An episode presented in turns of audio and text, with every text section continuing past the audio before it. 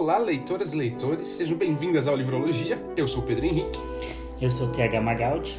E hoje a gente preparou, a gente já tinha comentado no último episódio de Harry Potter que a gente estava preparando aí um conteúdo especial, um episódio especial, e vai acontecer justamente hoje. A gente trouxe convidados, o Vitor e a Vanessa, para falar um pouco com a gente sobre questões mais aprofundadas de Harry Potter, questões mais políticas, sociais, abordar um pouco desse ponto que a gente aborda um pouco no, nos nossos podcasts leitura coletiva, mas a gente não aprofunda daquela maneira, então a gente trouxe duas, dois, dois convidados que têm um pouco mais até de talvez conhecimento que a gente nesses pontos, olha só, convidados importantes aí, acadêmicos, é, para enfim, para enriquecer o nosso conteúdo mesmo, para fazer também essa, essa interação entre, entre, entre nós que também somos produtores de conteúdo, né? Então a gente vai trazer esse episódio, esse episódio para vocês, para a gente conversar mesmo, um tom mais de conversa, né? Não, apesar de a gente estar tratando de conteúdos ah, sérios, digamos assim, não vamos tentar é, aliás, vamos tentar ser descontraídos, levar num tom de conversa, num tom mais gostoso para que vocês possam ouvir. Uh, então, enfim, se vocês estão animados com isso, igual a gente está, fique com a gente que com certeza vocês vão gostar desse episódio.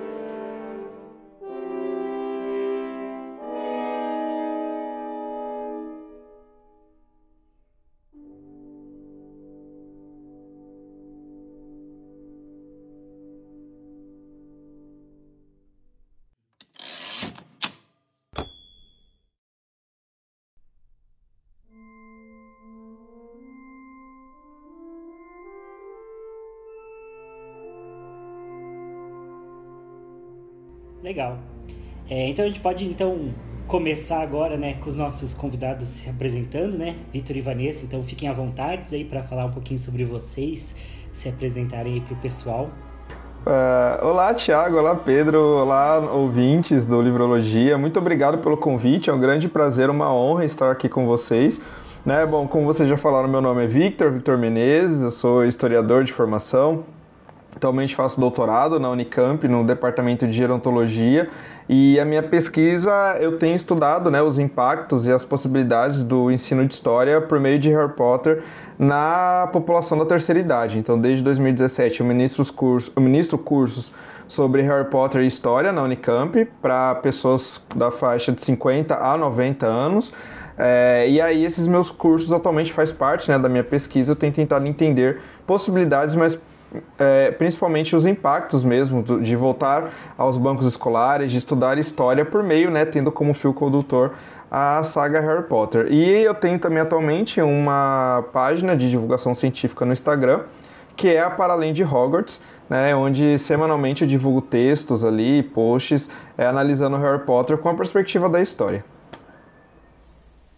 Bom, gente, olá, né, Tiago, olá, Pedro, também faço do Vitor as minhas palavras, a gente agradece muito o convite por estar aqui falando de literatura, principalmente essa literatura que é tão especial pra gente, então, muito bacana esse convite, a gente agradece imensamente, né, então, como vocês já apresentaram a gente, né, eu sou a Vanessa Martins, eu sou formada em comunicação e em letras português e inglês, eu sou especialista também em mídias digitais, e eu também sou mestra em comunicação pelo programa de pós-graduação em comunicação da Universidade Federal de Juiz de Fora.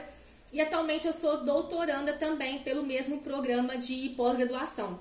No mestrado eu estudei é, clubes do livro, mais especificamente é, estratégias comunicacionais do Wizard World Book Club, que foi um clube do livro de Harry Potter criado é, em 2017 para comemorar os 20 anos de lançamento da saga. Então minha pesquisa era muito girar, ela gira muito em torno de estratégias comunicacionais, laço social e essa relação entre leitores. Então é muito bacana a gente estar tá aqui também discutindo sobre literatura, né? Espero que a gente tenha vários comentários também nas redes de leitores a respeito das nossas é, perspectivas. E já no doutorado eu estudo o Harry Potter at Home, que foi uma ação criada também pelo Wizard World, mas no cenário da pandemia, que é um intuito de entretenimento, né, com esse viés didático. Então minha pesquisa agora ela gira muito em torno de afetividade nesse período pandêmico, entretenimento didático. Então é isso. É, mais uma vez muito obrigada pelo convite. É, a gente aqui agradece, pessoal, a gente que se sente muito honrado de ter vocês aqui, até porque são pessoas, é, são acadêmicos, né, que, que aí tem muita experiência e, e, anos de estudo, coisas que eu e o Pedro sabemos que, até o Pedro sabe mais do que eu, mas que a gente sabe que, que é, exige muito esforço né, e muita dedicação, não é fácil é, viver, viver aí de, de mestrado e doutorado no Brasil, né, é uma parcela muito pequena da, da população também que que, que consegue ir né, até esses níveis, então a gente tem que valorizar quem, quem faz isso. Mas não apenas isso, são pessoas também com muita experiência em Harry Potter, né? Pessoas que é, sabem muito sobre a saga, que gostam muito da saga, então realmente é um, é um prazer nosso ter vocês aqui. É, e o Victor já falou um pouquinho sobre o Para Além de Hogwarts, né? Que é ali o perfil do Instagram. É, que foi por ali que eu conheci é, o trabalho deles, né? É um conteúdo realmente muito bom é, muito aprofundado sobre, sobre a saga. E vocês também têm uma, um, aí um, uma leitura coletiva, né, que vocês também fazem da saga, né? É, conta mais pra gente então, Vanessa, sobre como que funciona, como é que é. A gente dividiu o que a gente ia falar. A gente dividiu. Retoma. Conta pra gente então. Retoma. Porque assim, a gente divide que a gente vai falar pra gente não tomar uma fala do outro. Começa com o Vitor. Retoma aí então. Fala assim, conta pra gente, Vitor. Volta na edição. Não, pode falar, Vitor. Não tem problema não. Ai, meu Deus. Pode falar, então. é, bom, exato, nós, temos, nós criamos, né, eu e a Vânia, a gente começou esse projeto conjunto em março, que é um clube de leitura, que a gente deu o nome de Hogwarts Mil Histórias, e o objetivo desse clube é que a gente leia é, os sete livros de Harry Potter, o roteiro da peça Criança Amaldiçoada e o roteiro dos dois filmes de Animais Fantásticos. Então é um projeto com a duração de 10 meses, né? E quem está participando desse projeto, nós temos 250 participantes ativos, tivemos 731 inscritos e a gente delimitou 250 porque é o que cabe na, na plataforma, né? Que nós estamos usando. Mas a ideia é que durante esses 10 meses de projeto a gente passe por todo o que é chamado atualmente de Wizard World. E vocês, vocês preencheram esse, esse, esses 250 que estão participando? Sim, preenchemos 250 tem, e ficaram ali 500 de fora. E ainda a gente é, toda semana, né, Vânia? A gente uh, recebe alguma mensagem de alguém querendo entrar no clube e tal. Para nossa surpresa, né? Talvez porque o clube foi é, divulgado pelo Potterist, a gente tem o apoio da editora Rocco, que ajudou a gente a divulgar também. Então talvez seja por isso que tenha chamado muita atenção de, de muitos fãs. A gente não esperava que tivesse essa grande procura pelo clube, mas a gente também ficou muito feliz, né? Nós já tivemos três encontros. Tivemos um encontro inicial para falarmos sobre a nossa história como fã e depois um encontro para discutir a Pedra Filosofal e a Câmara Secreta. Agora em julho teremos um encontro para Prisioneiro de Azkaban e está sendo muito interessante. É, a gente realmente não esperava que a gente ia ter 731 interessados. A gente começou achando que a gente não ia conseguir estrutura de pessoas e agora a gente tem até pessoas que não estão na lista de espera pedindo uma nova chamada. Então a gente fica até pensando se a gente vai fazer uma, uma outra edição, porque a gente já está no, no, no, terceiro livro, né? se a gente faria uma outra edição do Paralelo de Hogwarts, porque tomou proporções que a gente não imaginava que tomaria. Inclusive, é, por isso também, dessas proporções que, que, que grandes né, que, que tomaram, que a gente decidiu fazer uma derivação do, do, do, do, nosso clube de leitura, que é o nosso podcast Hogwarts Mil Histórias, para tentar atender essas pessoas que não estão participando do clube, né, que, que não conseguiram entrar, para de alguma forma é, participarem né, e, e, e, entenderem e ficarem sabendo desse conteúdo, dos tópicos que a gente trata dentro do clube. Então, a gente faz uma migração do conteúdo dos encontros ao vivo para o podcast. Então, foi acabou sendo uma, uma, uma surpresa mas que a gente acabou expandindo o projeto para tentar abarcar mais pessoas. Então também tem sido um, um, projeto muito especial porque tem surpreendido a gente a todo momento também, né? Legal, então você já, você já percebem que a gente está com um pessoal chique aqui, hein? Pessoal com apoio da, da Roku, do Potterish, é, aqui é estão ficando chique no Livologia também. É, mas muito legal, a gente, a gente percebe que não só Harry Potter tem, tem muito a ser falado ainda né, sobre a saga, né, ela tem muito conteúdo ainda para ser explorado, como também tem muita gente interessada né, em ouvir, em falar sobre isso, e nossa, isso é realmente muito legal pra gente, né. É, e assim, a, a, nossa temática aqui hoje, né, vai ser, vão ser pautas mais é, políticas, sociais, né, de mídia também. É, a gente vai falar sobre esses temas mais, mais sérios em Harry Potter, né?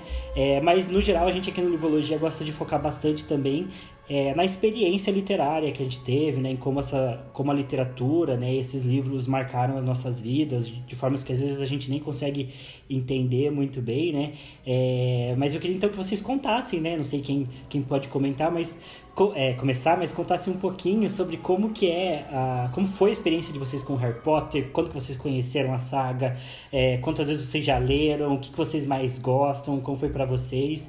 Podem, podem aí abrir, abrir o coração para falar aí o que, que, o que, que Harry Potter significa para vocês. Ai, a minha história com, com Harry Potter é ao contrário do, da maioria dos fãs, na verdade, ela não, ela não não começa pela leitura dos livros. Na verdade, assim, essa questão de contar a nossa história, eu estava até conversando com o Vitor, que a gente já conta várias vezes em vários conteúdos que a gente produz, mas a gente sempre tem muito orgulho de falar. Toda vez a gente repete quantas vezes for necessário, é, como é que é a nossa história, que a gente tem muito orgulho de ter começado a leitura e do que essa proporção é, lá do princípio, como é que a proporção agora, como é que faz parte das nossas vidas. Né? Então a gente tem muito orgulho de sempre repetir é, a nossa história de leitura e as nossas leituras.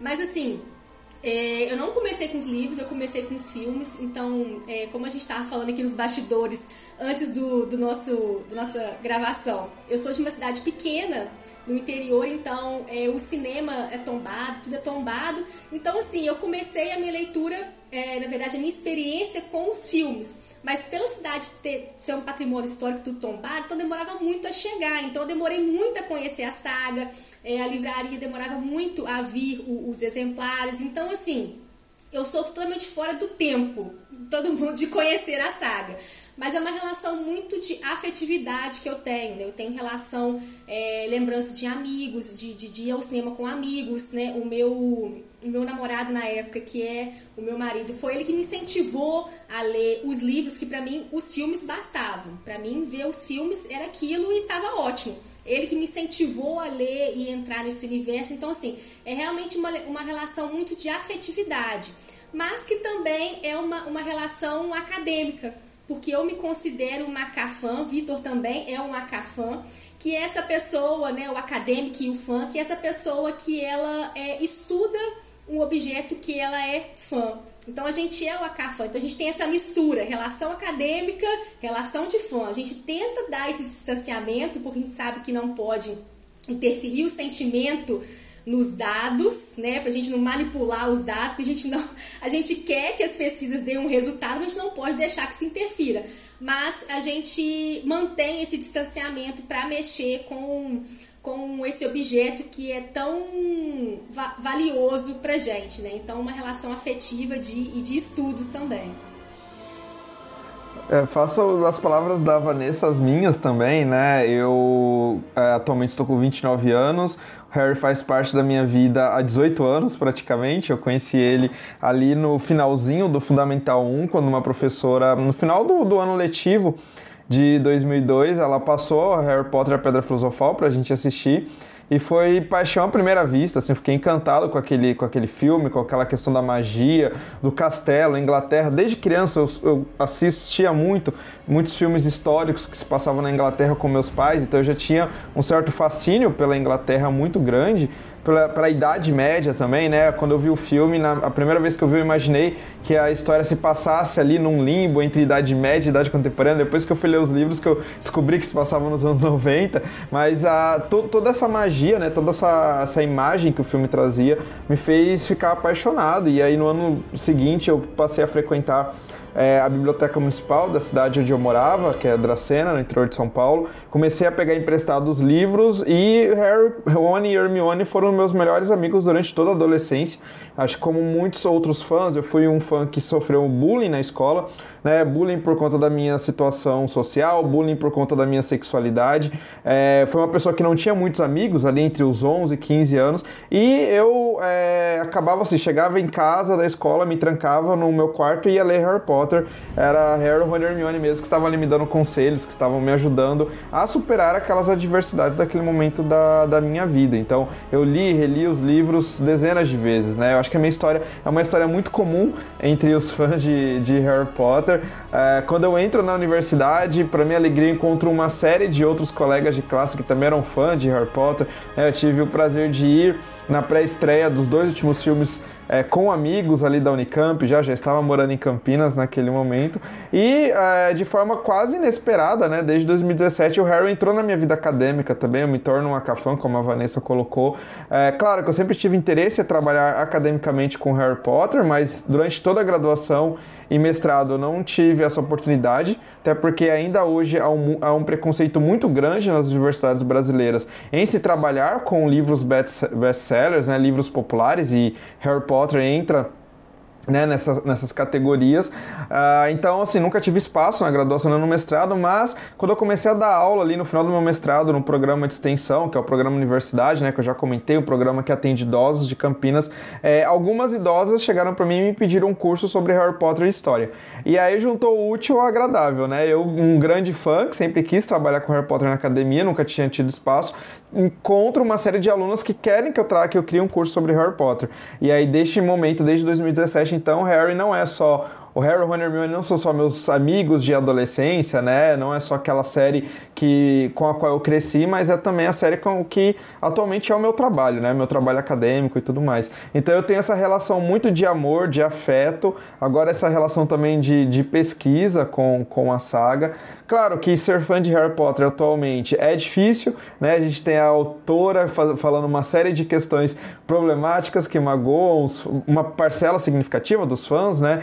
Então, realmente aquele conflito como como continuar sendo fã de Harry Potter, sendo LGBT, como é o meu caso, mas eu acho que independente do que a autora venha fazer, eu acho que a memória afetiva que eu tenho com a saga, com os livros em si é muito grande, supera qualquer qualquer outra coisa. E é isso, né? Hoje eu sou esse fã que trabalha, que está em conflito o tempo todo com os discursos da autora, mas ao mesmo tempo admira a história de vida dela, admira a capacidade intelectual dela para escrever uma saga como Harry Potter.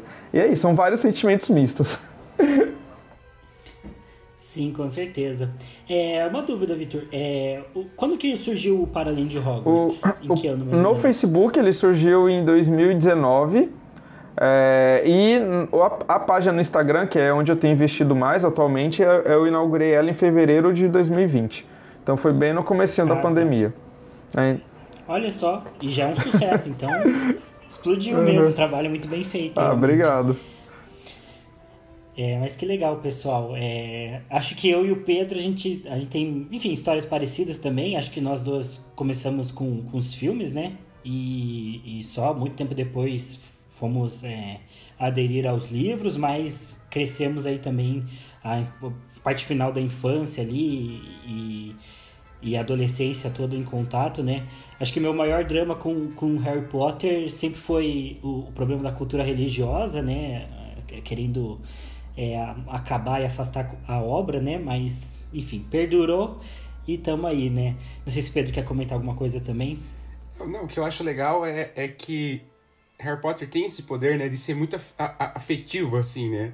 Tipo, quase todos os fãs falam isso. É o que eu sempre comento, né? Já comentei em outros episódios, que para mim Harry Potter é a obra que me dá mais imersão. Eu tenho outros livros que eu valorizo outros aspectos, mas em questão de imersão no universo, de você querer viver aquilo, você sentir um quentinho no coração com, com aquele ambiente, com aquele universo e tudo mais, para mim Harry Potter assim é, é, insuperável, assim, não tem outra obra que eu consiga estar tá tão imerso e tão dentro e ter enfim, de fato, um, um, um, afeto muito grande quanto tem por Harry Potter, né? Eu acho impressionante esse poder que a obra tem e que não é só comigo, né? Tipo, nós quatro aqui falamos que tem esse, essa relação afetiva, né? Isso eu realmente acho bem, bem impressionante da obra. Não, com certeza, e não só com a nossa geração também, com a geração de novos leitores que vão entrando para esse universo dessa narrativa, a gente vê que também tem essa ligação, essa, essa emoção e afetividade no nosso clube do livro, né, Vitor? A gente tem pessoas a partir de 12 anos acompanhadas de pais e a gente, nas discussões, a gente percebe que é o mesmo sentimento do que a gente que cresceu acompanhando a saga. Então é unânime, a afetividade é unânime não só para as pessoas que, que, conheceram a saga é, no seu período introdutório. E acho muito curioso que, que se você procurar a internet afora, você encontra muitas pessoas tentando entender o porquê, né? Qual que é o segredo de Harry Potter, né? É, por que, que ele tem essa, essa capacidade de se conectar com os leitores, né? E, e, parece que em todas as mídias, né, que Harry Potter chega, é, também é muito forte, né? Tem, tem uma série de, de fãs que acho que não chegaram a ler os livros, né, por uma série de motivos, mas que também tem uma relação super íntima com, com a obra, né? É, mas ninguém consegue dizer exatamente, né? A gente consegue elencar alguns motivos, é, não né? Tem como, não tem como, assim, a gente rotular muito o que, que é. Acho que a J.K. até tem uma entrevista que ela fala que não tem muito uma, uma fórmula de sucesso, que se pegou ela é, muito desprevenida. Mas tem uma questão que chama Love Mark, que isso vem muito do, do marketing. Né, que é essa é, Harry Potter é uma love mark, que é uma marca, já virou uma marca há muito tempo. Então, quem é fã defende, ama, é advogado da marca, mas também aponta os defeitos. Então a Love Mark, ela tem essa característica de sempre conseguir, as pessoas que estão defendendo essa marca, trazer novos leitores, novos consumidores. Então isso deixa a narrativa sempre viva e em constante movimento. Então a gente sim, a gente tem um pouquinho só de dica do, desse sucesso, mas vem muito nessa questão. O fã ele tem uma parcela muito grande nessa divulgação e no que a saga é, né? Nesse, nesse crescimento narrativo, nessa expansão narrativa de trazer outros fãs. Então, assim, é, é, um pontinho do que seja. A gente tem outras questões, mas é muito desse lado, do papel do fã também, de, de trazer outros fãs, né? Da, da expansão literária, né? Enfim. Sim. É, mas Harry Potter, no geral, é, é mágico mesmo, né? É um, é um, negócio, é bem diferente, né? É, bom, não sei se vocês querem falar mais alguma coisa das apresentações, querem comentar mais algum ponto? Não, acho que, acho que era isso mesmo. Beleza. É, então, enfim, vocês propuseram pra gente né, uma divisão aí em três blocos, né? Pra gente é, conseguir se aprofundar um pouco nesses assuntos, né? É, e só pra, enfim, contextualizar um pouco né, os ouvintes, é, a gente, é, eu e o Pedro, né, já faz já faz algum tempo que a gente está com a leitura coletiva de Harry Potter também, né? É, e todos os episódios a gente se depara com essas questões é, políticas e sociais que a obra traz.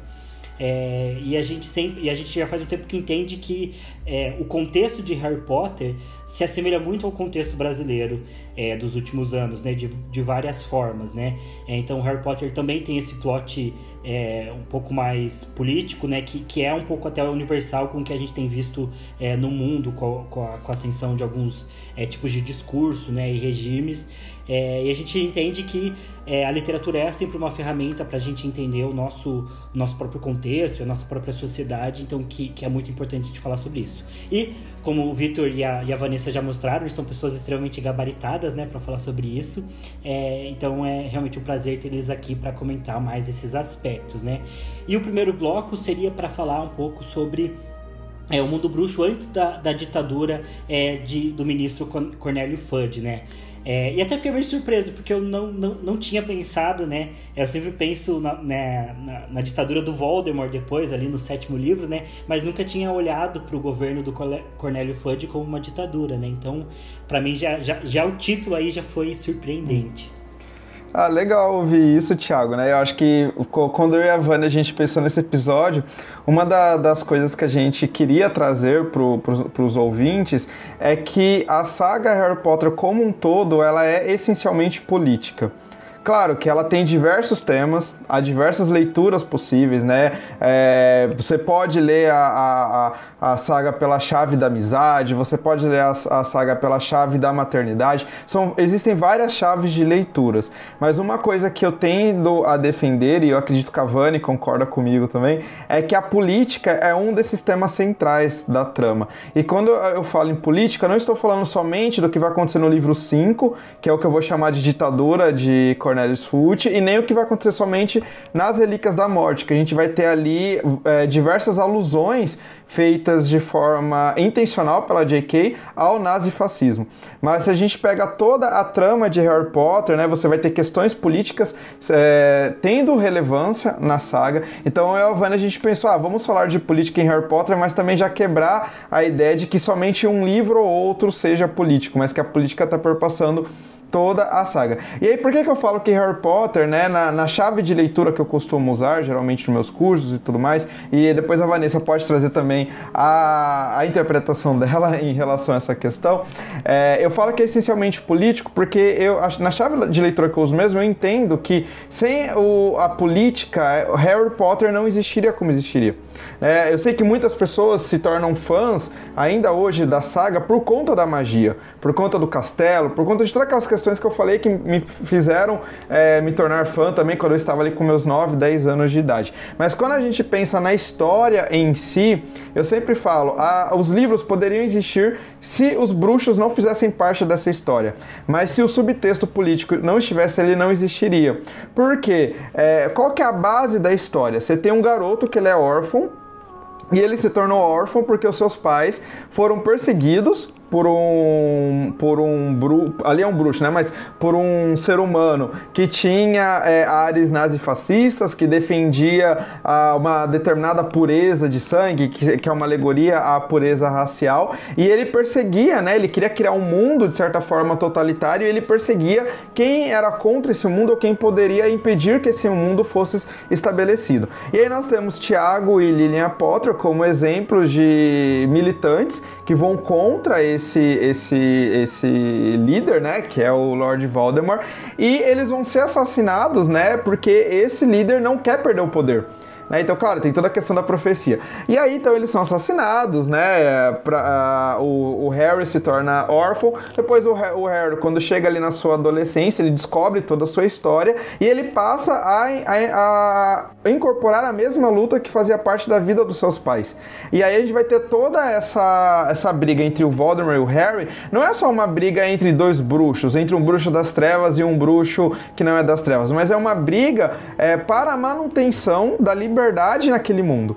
É, então, o que eu estou falando aqui estou, é, é, uma forma possível de eu resumir Harry Potter e não necessariamente a magia precisaria estar ali né? Mas se não tem essa carga política, se não tem essa. Porque é uma escolha da J.K., né? Construir a, o Voldemort, construir a ideologia do Voldemort dessa forma. Então, se você tira toda a magia e deixa só essa trama, a história continuaria a mesma nesse sentido do órfão que vai lutar contra um líder e tudo mais. Mas se você tira essa subtrama política, né? Se você tira o que levou os Potters a ficar contra o Voldemort, né? o que, que vai fazer a Hermione lutar do lado do Harry? Não é só porque ela é amiga, porque ela gosta do Harry, mas porque ela também sabe que se ela não lutar e o Voldemort vencer a guerra, ela vai perder o direito de existência e os seus pais também. Então, essa questão política ela está perpassando toda a obra. E por isso que eu sempre falo, né, que Harry Potter, na minha leitura, é uma obra essencialmente política. E aí, quando a gente pega os quatro primeiros livros, né, que é o que a gente, eu e a Vânia separou para falar aqui nesse primeiro momento, a gente percebe que a política já está lá, né? Você já tem questões políticas. E aquela sociedade é, que a J.K. começa a apresentar pra gente, não é uma sociedade que a gente pode ler como é, exatamente democrática. É, quando ela. Uma das entrevistas que ela deu em 2007, né, no Carnegie Hall, aquela mesma entrevista que ela falou que o Dumbledore é gay, né? foi uma entrevista que ela concedeu dois meses após a publicação de Relíquias da Morte. Ela comentou que quando ela começou a criar a série, um dos objetivos dela era que o Harry saísse do nosso mundo, do mundo real, e encontrasse exatamente os mesmos problemas no mundo bruxo. Então, sim, ele vai encontrar ali é, bullying, ele vai encontrar preconceito e tudo mais, mas ele vai encontrar, sobretudo, políticas de caráter autoritário, de caráter não democráticos, né? E políticas injustas que existem no nosso mundo real. Ela até comenta que eu faço críticas a, na, no, na saga Harry Potter a sistemas políticos que a gente conhece muito bem, que a gente adora. E quando ela está falando isso, ela está falando das nossas democracias liberais né? Porque é, e aí por que é importante dizer isso? É, a gente sempre entende, é muito mais fácil a gente entender quando um governo é uma ditadura ou não. Just, ainda mais se esse governo aconteceu no passado. A gente vê atualmente no Brasil que muitas pessoas têm uma dificuldade imensa para entender o que está acontecendo no Brasil, mas vai ter uma dificuldade menor para entender, por exemplo, que o nazismo, o fascismo foi um tipo de ditadura, ou que entre 64 e 85 nós vivemos sobre uma ditadura civil militar. Por mais que tenham pessoas que ainda continuam negando isso, né? negacionistas e tudo mais. Mais. A gente vai ter negacionistas em Harry Potter também, que a gente vai falar mais pra frente. Mas o que acontece? Dentro de uma democracia, você também pode ter políticas é, de cunho autoritário. É, vou dar um exemplo aqui da, do, do, nosso país, antes do, do, atual governo, né, vamos assim dizer. É, por mais que a gente vivesse numa democracia, é, não significava que todos os brasileiros viviam em completa é, liberdade e felicidade. Nós tínhamos uma série de mazelas, pobrezas, preconceito, racismo. Né? A nossa sociedade ainda não resolveu é, a herança da escravidão que nós temos, então nós temos uma série de problemas sociais. É, o número de pessoas que é, são assassinadas no país, é, seja por bala perdida, seja pela, pela violência policial, é muito mais né, pessoas negras do que pessoas brancas. Isso é um reflexo de um problema social que nós temos. Quando a gente vai para o nosso sistema carcerário, você tem uma grande quantidade de pessoas negras em relação a pessoas brancas. Isso não significa que pessoas negras cometam, cometam mais crimes, mas sim que a justiça olha de forma diferente para as pessoas mediante a sua etnia. E todas essas questões, né, que não surgiram agora em 2018, elas estavam no Brasil da época da ditadura militar e elas estavam no Brasil de FHC, de Lula e de Dilma, demonstra que mesmo dentro de uma democracia, que eu estou chamando de nossas democracias liberais, você ainda vai ter problemas, você ainda vai ter questões mal resolvidas, né, e mazelas naquela sociedade que dificulta a sobrevivência de alguns grupos sociais específicos. Essas mazelas, esses problemas, esses preconceitos não resolvidos, é, com o tempo eles podem dar suporte para o início de governos ditatoriais ou de governos fascistas.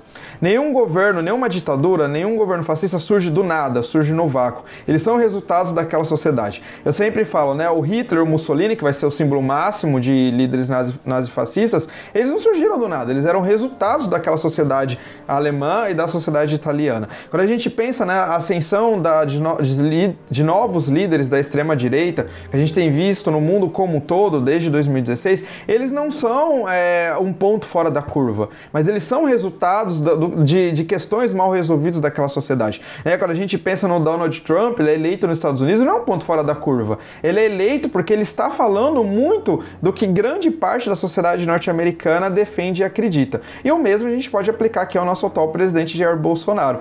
E o que isso significa? Que é, quando nós não resolvemos os problemas da nossa sociedade, é que vou pensar, por exemplo, o racismo, né? Ou a homofobia. Não é trazendo aqui para o Brasil, não foi Jair Bolsonaro que, que inventou racismo e homofobia, mas ele é um resultado, assim como várias outras pessoas, dessa questão do nosso país e ele acaba sendo a voz que vai se tornar um representante de várias pessoas que são racistas, que são homofóbicas, né, e que agora vem a oportunidade de estarem no, no, governo. Então a gente pode ver que todas essas questões que estamos vivendo agora são resultados de questões mal resolvidas dentro da, da nossa democracia é, brasileira. É claro que eu não estou dizendo que um candidato, outro, um presidente, outro sejam iguais, não é isso. Mas é, é mostrando que há problemas antes, que, da, antes do surgimento de algum governo de cunho autoritário, não necessariamente aquela sociedade é uma sociedade é, exatamente democrática e feliz. E aí, por que eu estou dizendo tudo isso? Porque é isso que nós temos no mundo bruxo britânico antes da Ordem da Fênix. Né? Levando aqui em consideração os quatro primeiros, primeiros livros, a J.K., como que ela a, de, apresenta esse mundo pra gente? Ela coloca aos poucos ali. No primeiro livro, a gente descobre que existe um ministro da magia, que ele não é muito bom governante, que a sociedade bruxa queria que o Dumbledore assumisse o governo, mas o Dumbledore não quis, né? O Hagrid comenta isso com o Harry ali no início da Pedra Filosofal, e o Fute foi eleito, mas o Fute é um governo, é um líder ali meio inepto, né? Tá sempre pedindo ajuda do Dumbledore, tudo tudo mais. E é, essa sociedade é uma sociedade extremamente hierárquica e uma sociedade racista. A gente vai ver ali na Câmara Secreta, com toda a questão do, dos nascidos trouxas, que são chamados de sangues ruins, como é o caso da Hermione. A gente vai conhecer a história ali do Salazar Slytherin, que é o criador dessa ideia, desse mito de puro sangue. Né? Isso é uma coisa que a gente tem discutido muito, né, Vani, no clube, que não existem de fato bruxos puro sangue. A própria J.K. falou isso em entrevistas, ela deixa isso implícito na narrativa e tem contos no Pottermore que ela deixa isso de forma explícita. Né? A ideia de puro sangue é um mito, né? assim como é um mito mito é, a ideia de é, raça ariana que os nazistas tinham. E ela coloca isso na narrativa como uma alegoria também ao nazismo, mas sobretudo uma alegoria aos racismos como um todo. Né? Então é uma sociedade racista, uma sociedade em que, mediante a classe social que você ocupa e o tipo sanguíneo que você tem, você não vai ter os mesmos direitos. Então a gente tem ali a perseguição sangue ruins, né? É o chamado sangue. Nós temos uma perseguição aos nascidos trouxas, chamado de forma pejorativa sangue ruins. Nós temos um basilisco atacando a escola no Cálice de Fogo, né? Por, ah, pelas pessoas não serem supostamente puros sangues. É, nós temos pessoas sendo condenadas e julgadas por conta que a, da, da, da, da por conta da origem dela, né? Acho que a Vani vai falar mais sobre o Hagrid é, daqui a pouco. E nós temos nessa sociedade uma instituição que é a instituição da escravidão.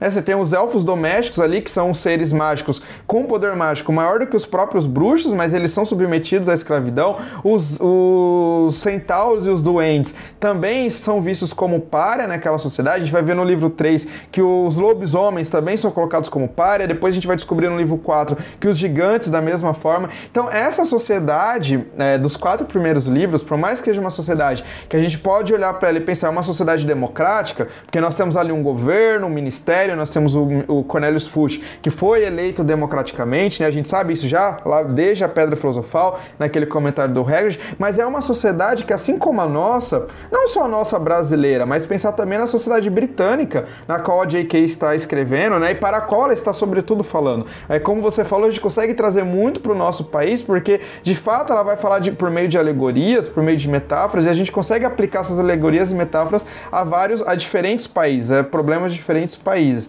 Mas ela vai mostrando aos poucos para os leitores, então, que esse mundo que o Harry está não é o paraíso. Né? Não, não, não, dê, não é tão diferente do nosso mundo é, real. Então você tem, como eu comentei, você tem o racismo, você tem é, preconceito de classe, a gente vê isso sendo representado no embate entre a família Malfoy e a família Weasley, você tem a escravidão, você tem uma série de, de seres mágicos que são considerados como párea daquela sociedade, que não tem os mesmos direitos, não tem o direito de portar varinha, não tem direito de ter representante dentro do Ministério da Magia. Então essa sociedade é uma sociedade bastante problemática, bastante complexa. E aí, quando a gente vai começar a ter problemas né, de cunhos políticos mais é, explícitos na narrativa a partir do livro 5, esses problemas já são resultados das mazelas e das questões mal resolvidas dessa sociedade bruxa. Mas acho que eu já falei muito, vou passar para Vani, que eu sei que ela vai falar algumas coisas sobre o Hagrid, né, Vani, que a gente tinha comentado, que entra nessa questão também da, desse mundo bruxo pré-ditadura do Cornelius Fudge. Só deixa eu interromper rapidamente, peço desculpas, mas só um comentário bem breve. Mas é que até segunda-feira, no, no, episódio que o Thiago gravamos, a gente comentou um pouco sobre isso, da omissão que existe, né, de, do, dos líderes, porque uh, o Lúcio Malfoy, o Draco Malfoy, eles são racistas abertamente, declaradamente, e ninguém faz nada. Os professores não fazem nada.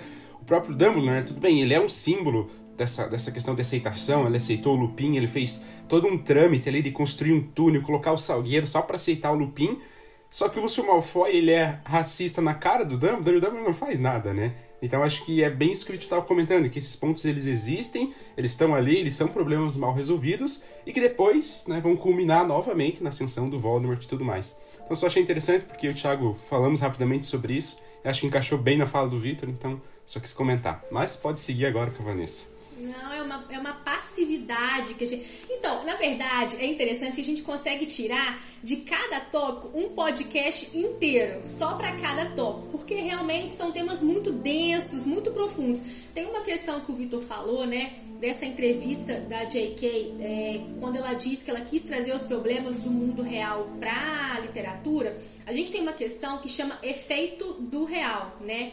Que é utilizado muito também como recurso narrativo dentro da literatura. O que, que, que, acontece? A gente utiliza elementos que imitam a vida real, né?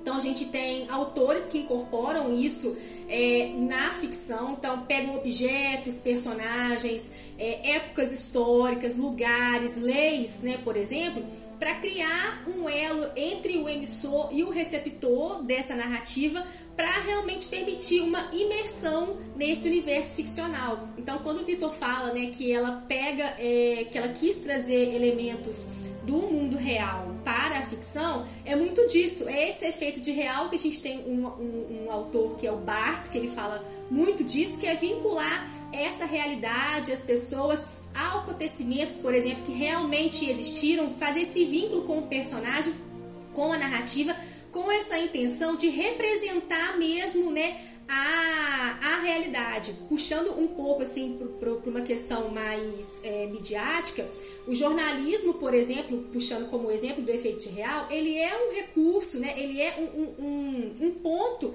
que a J.K. coloca dentro uh, da obra dela como também um recurso que a gente vê muito o efeito do real para compor essa saga. Né? A gente vê muitas características da nossa mídia, do mundo não ficcional, né, na nossa mídia tradicional, dentro da saga. A gente vê sensacionalismo, a gente vê fake news, propaganda política, controle midiático, né? Então, assim, são alguns pontos que a gente consegue, consegue observar e que, inclusive, também daria um outro podcast, porque é uma narrativa muito complexa, né? A gente, como o Vitor falou, a gente tem muitas questões que a gente é contra o que a J.K. tem feito agora, mas não tem como a gente negar que ela é uma, uma escritora muito boa, gente, não tem como. Ela faz é, é, vínculos muito importantes que a gente consegue fazer um paralelo é, com personagens é, é, do, do, nosso cotidiano, né? A gente tem representações aí de jornalistas, por exemplo, que são o estereótipo de jornalistas do mundo real. A gente tem a Rita Skeeter, por exemplo, aí com o sensacionalismo, né? Enfim, a gente tem veículos jornalísticos que a gente consegue pegar esse ponto também para o efeito real. Interessante a gente notar que a gente consegue, pegando esse ponto do jornalismo, né, puxando para esse efeito de real, a gente tem três aspectos do, do jornalismo na série. A gente tem, por exemplo, o jornalismo moderno, que a gente consegue ver no primeiro, no segundo e no terceiro livro. Que esses personagens, eles confiam muito é, na veracidade das informações que são divulgadas no veículo né? Então a gente tem isso também na narrativa. A gente tem o sensacionalismo e fake news, que é um outro aspecto do jornalismo, que é muito também no quarto livro, começa ali no quarto livro, né? Que, que esses meios antiéticos, né? Eles são utilizados para propagar matérias jornalísticas.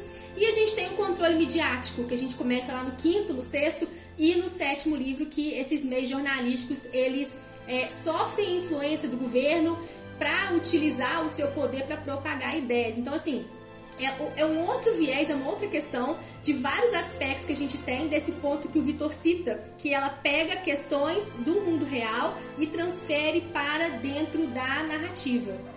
Você quer falar do Hagrid, Vânia, ou não? Não, não sei, assim, porque na uhum. verdade, é, puxando esse, esse ponto que o Vitor fala do, do, do preconceito, a gente acaba no Revit puxando um outro tema que a gente tinha separado aqui, que era o sistema de justiça, né, que está muito vinculado também à questão do preconceito, do racismo que o Vitor acabou trazendo para gente na fala dele, né? É muito interessante a gente fazer é, um paralelo desse sistema de justiça apresentado nos livros com é, questões da nossa realidade, né? A gente tem, por exemplo, um ministério que ele se posiciona sempre muito rápido para acusar as pessoas, né? A gente tem vários exemplos aí na saga ao longo da obra, mas quando o ministério ou a escola propriamente Hogwarts também é para assumir os erros, a gente não vê essa rapidez, né? Para retratar o que aconteceu. Então a gente traz o Hagrid aqui para dar esse exemplo, porque lá na Câmara Secreta o Hagrid é, inclusive a gente discutiu isso recentemente no nosso clube de leitura, né? o Hagrid ele é incriminado sem nenhum pingo de justiça.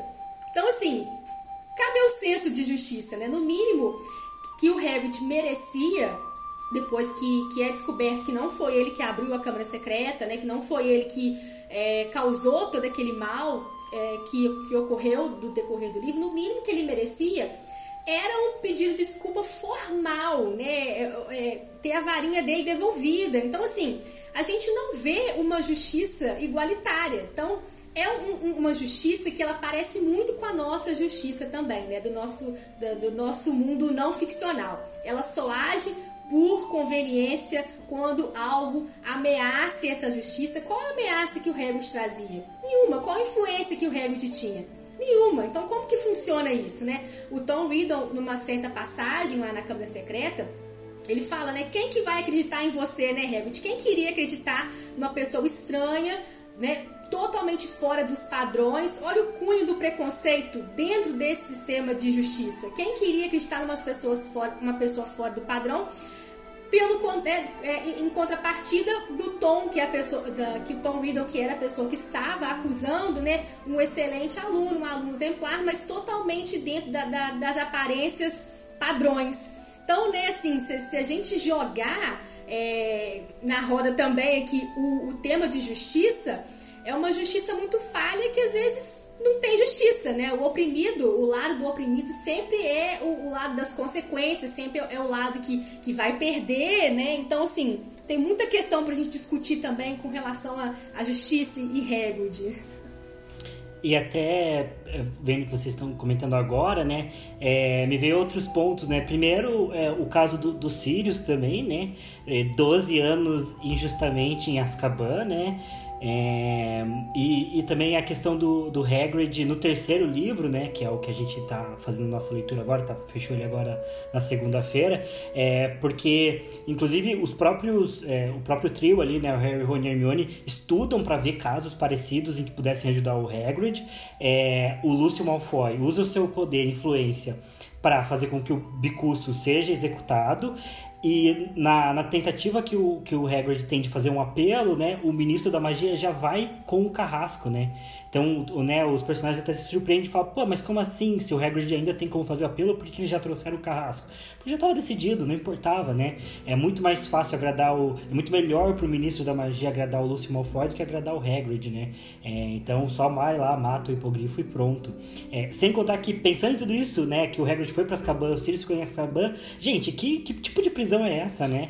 Que tipo de sistema de justiça é esse que você pega uma pessoa que cometeu, independente de qual crime, e, e é realmente qualquer crime, porque o Harry, quando ele infla a tia dele num acidente com um balão, ele fica com medo de ir para Azkaban, né? E, e, o filme até dá a entender que, que isso não aconteceria, mas no livro fica meio claro que o Harry só não vai para, só não tem uma punição maior, é porque porque o Sirius estava solto, então tem todo aquele aquele problema ali no mundo da magia. Então assim, qualquer crime que você cometeu, você vai para Azkaban, ficar lá e, e, enlouquecer com os dementadores, não tem nenhum tipo de, é, de de, reabilitação, né? Não tem nenhum tipo de, de tentativa de reinclusão desses presos, né? É só é realmente só um porão para você jogar os presos lá e fazer um, um, tipo de justiça que é muito falho. Né? É interessante, né? Fazendo um, um, link nessa fala sua quando você fala dessa questão que ele inflou a tia Guida, a gente vê uma outra questão aí de como é que, que é o julgamento, né? O Harry acaba fugindo, né? De,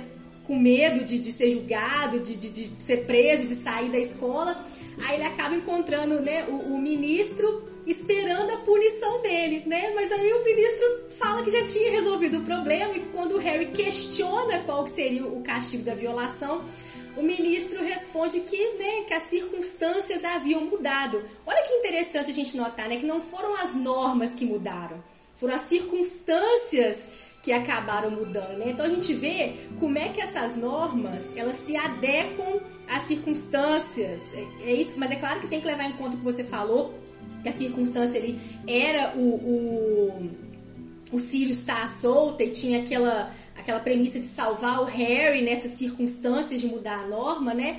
Mas a gente vê como é que, que há essa, essa mudança, né? Agora, vinculando essa questão do Sirius que a gente está falando, né? Do sistema prisional e tudo, né?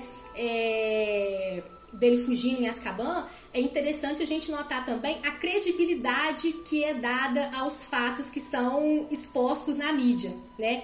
No primeiro, no segundo e terceiro filme, por exemplo, no livro, na verdade, a gente vê uh, que eles confiam muito na veracidade da, da mídia. Por exemplo, quando tem o, o, roubo do banco, eles acreditam na mídia, né? E puxando para esse terceiro livro aqui que a gente está comentando sobre os Sirius, a, mídia põe que houve é, é, é, essa fuga dos Sirius, os personagens acreditam naquilo que está sendo divulgado ali e pronto, está instalado o terror. Né? Eles confiam na veracidade da informação e pronto, é aquilo, é a verdade, está instalado o terror, não teve um julgamento lá atrás, enfim, né?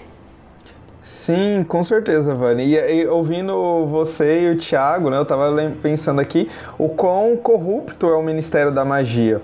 Né, nesse período aqui que a gente está falando do livro 1 ao livro 4, porque o Lúcio Malfoy, por ser um cara ali influente, que tem muita grana, que vive fazendo doações para o Hospital Sem Mungos e outras instituições bruxas, ele tem uma influência muito grande sobre o ministério e é um amigo ali do Cornelius Foote, né? Então, como o Thiago falou, é, é o Lúcio que decide o que vai acontecer ou não com o Bicuço, você não tem nenhuma justiça. Então você vê como essa questão da corrupção é colocada é, ali também também, né? E a questão do, do Sirius, uh, é, é, interessante que assim, o cara, só porque ele foi pego na, na cena do crime, então ele já é incriminado, já é mandado para Azkaban. Então você não tem julgamento, você não tem um processo judicial.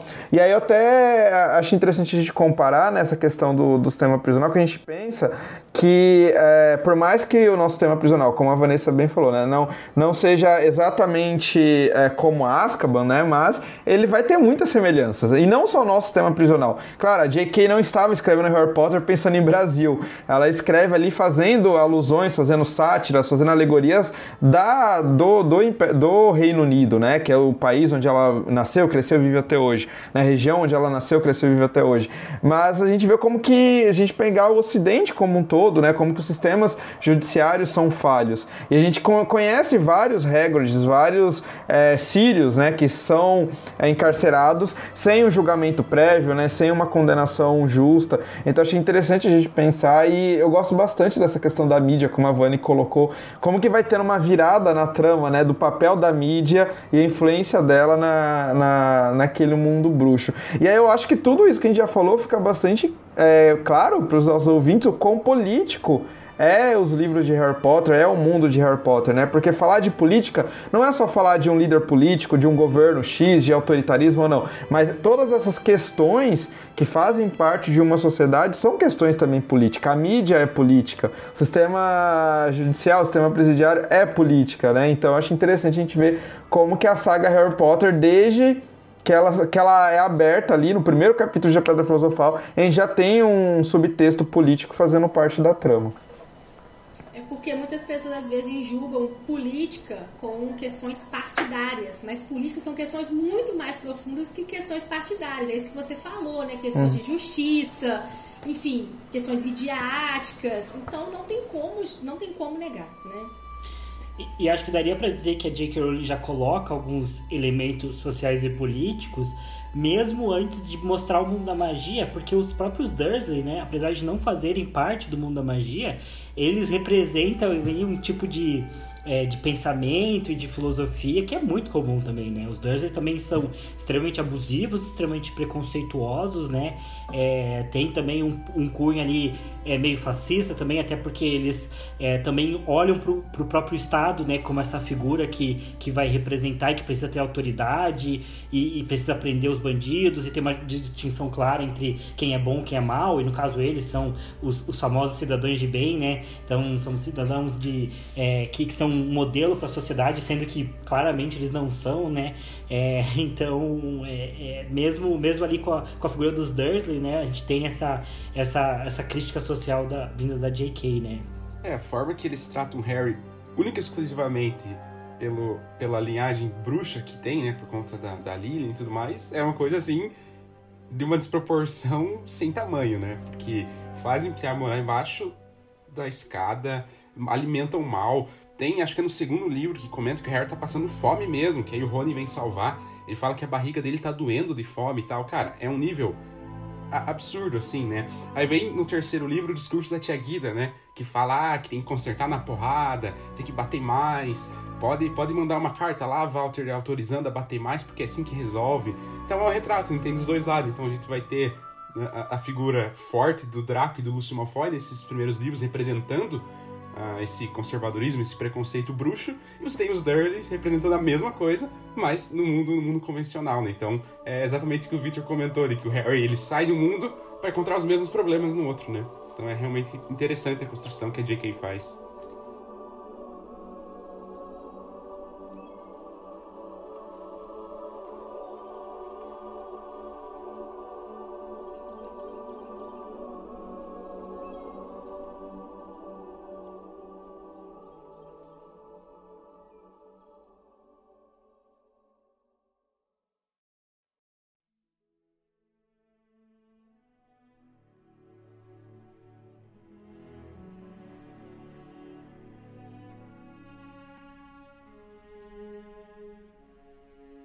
Bom, pessoal, então a gente decidiu encerrar por aqui a primeira parte da nossa conversa ali com o Vitor e com a Vanessa, com o pessoal ali do Paralelo de Hogwarts e do Hogwarts Mil Histórias.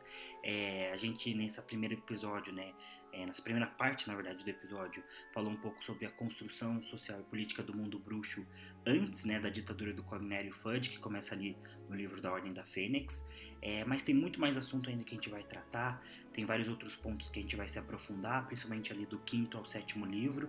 É, então a melhor parte, a maior parte do podcast a gente deixou para depois, agora a gente só ficou mais nessas questões introdutórias. É, eu espero que vocês estejam gostando. Esse episódio, essa primeira parte né, desse episódio sai hoje na segunda-feira, dia 28, e a ideia é que a gente lance a segunda parte é, na sexta-feira, dia 2 de julho. Então, enfim, eu espero que vocês estejam gostando dessa conversa. É, como eu já mencionei antes, ela foi bem importante para mim. Eu fiquei muito feliz de, de, ter tido essa oportunidade de conversar com eles. É, e a gente continua é, esse papo muito legal ali na sexta-feira. É, então, enfim, espero que vocês tenham gostado. Se vocês não estão acompanhando ainda a nossa leitura coletiva da saga Harry Potter, eu convido vocês a ouvirem. A gente acabou de fechar o Prisioneiro de Azkaban vamos começar a partir da próxima semana também o quarto livro.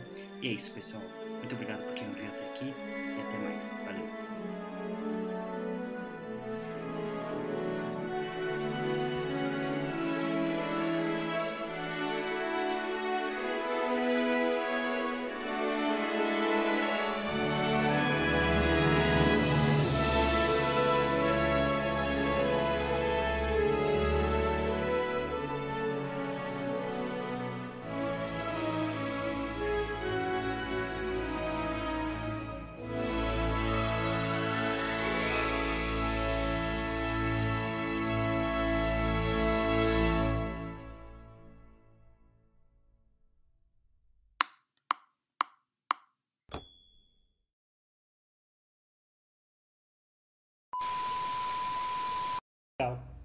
É, então a gente pode então começar agora, né, com os nossos convidados se apresentando, né, Vitor e Vanessa. Então fiquem à vontade aí para falar um pouquinho sobre vocês, se apresentarem aí pro pessoal.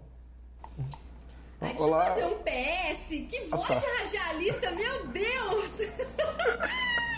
O Pedro tem, né? Sim, muito. Susto.